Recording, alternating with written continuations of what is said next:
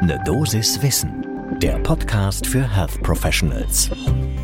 Man muss auch mal loslassen können. Und wenn man das jetzt auf ärztliche Aufgaben bezieht, dann kann das sogar den angespannten Arbeitsalltag in Klinik oder Praxis sehr erleichtern. Aber was darf ich denn genau aus der Hand geben und was nicht? Und damit guten Morgen und willkommen zu Ne Dosis Wissen. Heute geht es also um die Delegation von ärztlichen Aufgaben und was ich dabei genau beachten muss.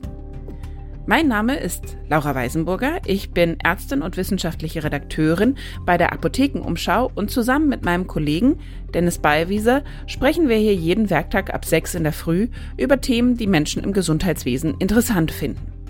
Heute ist Freitag, der 2. Dezember 2022.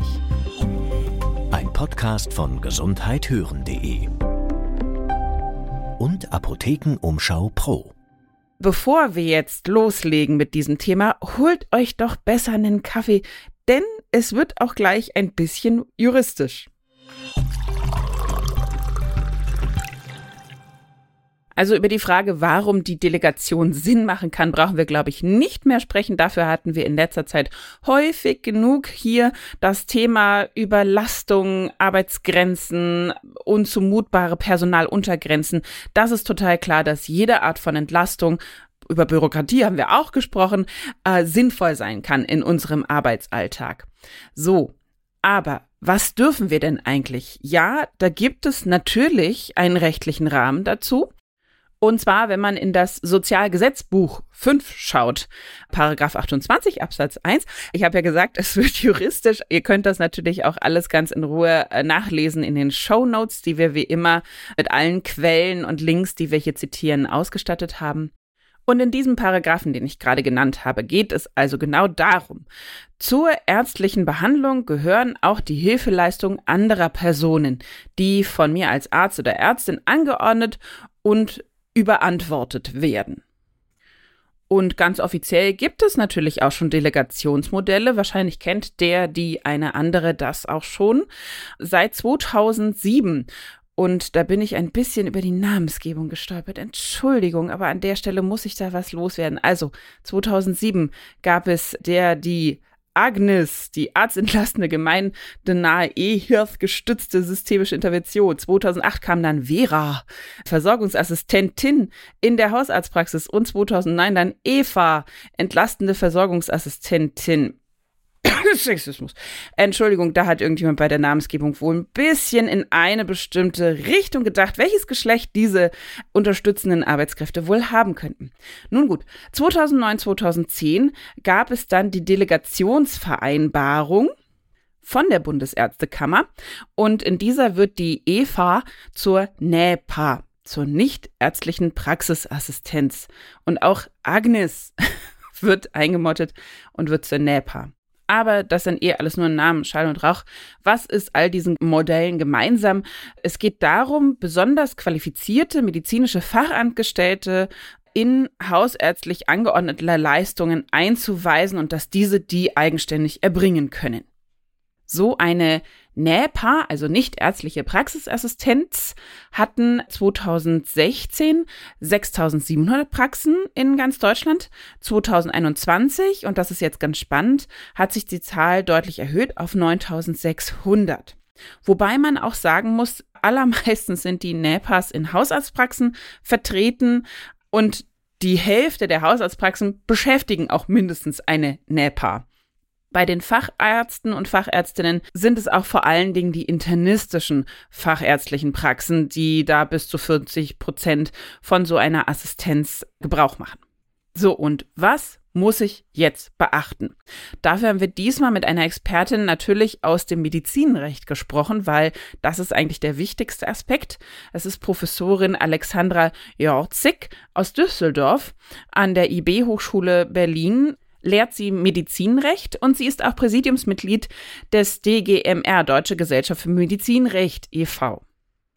Und da ist gleich der allerwichtigste Aspekt. Grundsätzlich, sagt sie, gilt natürlich, alles muss unter ärztlichem Vorbehalt laufen. Ja, es ist originär, ärztliche Leistungen sind persönlich vorzunehmen. Aber persönliche Leistungserbringung heißt nicht gezwungenermaßen, dass jede Ärztin, jeder Arzt jede einzelne Leistung auch höchstpersönlich erbringen muss. Das heißt, da gibt es ein bisschen Spielraum.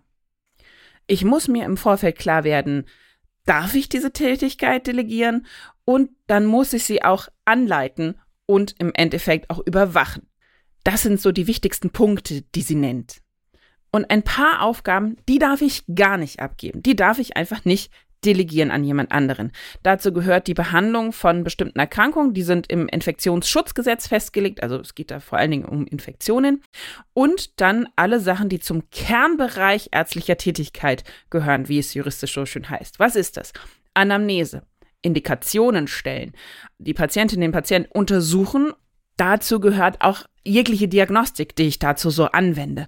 Dann eine Diagnose stellen, das darf nur ich, über die Therapie entscheiden und irgendeine Art von invasiver Maßnahme durchführen. Auch das darf nur ich als Ärztin oder Arzt.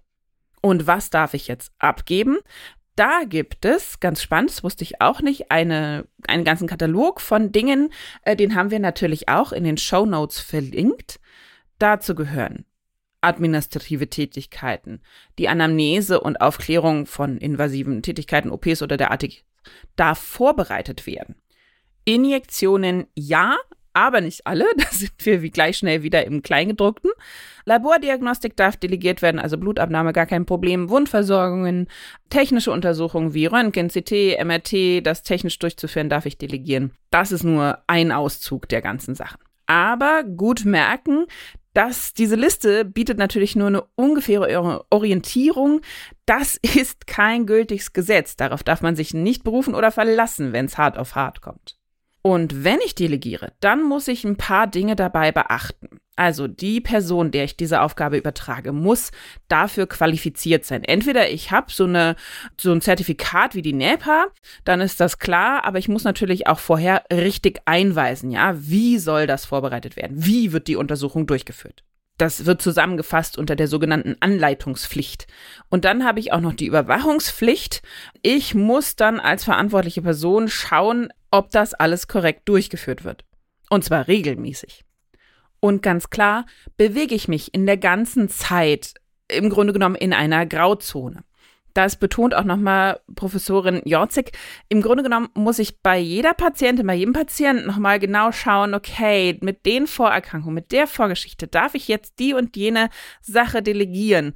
Wenn ich die eine Sache mache, heißt das nicht, dass es beim anderen dann wieder in Ordnung ist, wenn ich das abgebe. Und wenn ich da große Zweifel habe, dann eigentlich gilt zur Sicherheit immer selber machen. Denn auch das hat Jorzig betont, es gibt eine Menge Prozesse zum Thema, wer haftet jetzt für welche Tätigkeit in der Praxis. Und wenn es hart auf hart kommt, dann wurde grundsätzlich meistens Ärztin oder Arzt in die Pflicht genommen. Also, man kann eigentlich sagen, doch, macht auf jeden Fall Sinn. Man muss sich Mühe geben vorher ein bisschen mit äh, genau schauen, was kann ich abgeben, wie kann ich es abgeben, an wen gebe ich ab und welche Bedingungen sind erfüllt. Aber dann kann das eigentlich ganz gut klappen. Das war eine Dosis Wissen für heute. Und wenn ihr just im KollegInnenkreis drüber gesprochen habt und sagt, Mensch, diese Folge sollten die anderen auch hören, über diese rechtlichen Stolpersteine sollten sie sich alle informieren, dann leitet uns doch gerne weiter. Ein Podcast von gesundheithören.de und Apothekenumschau Pro.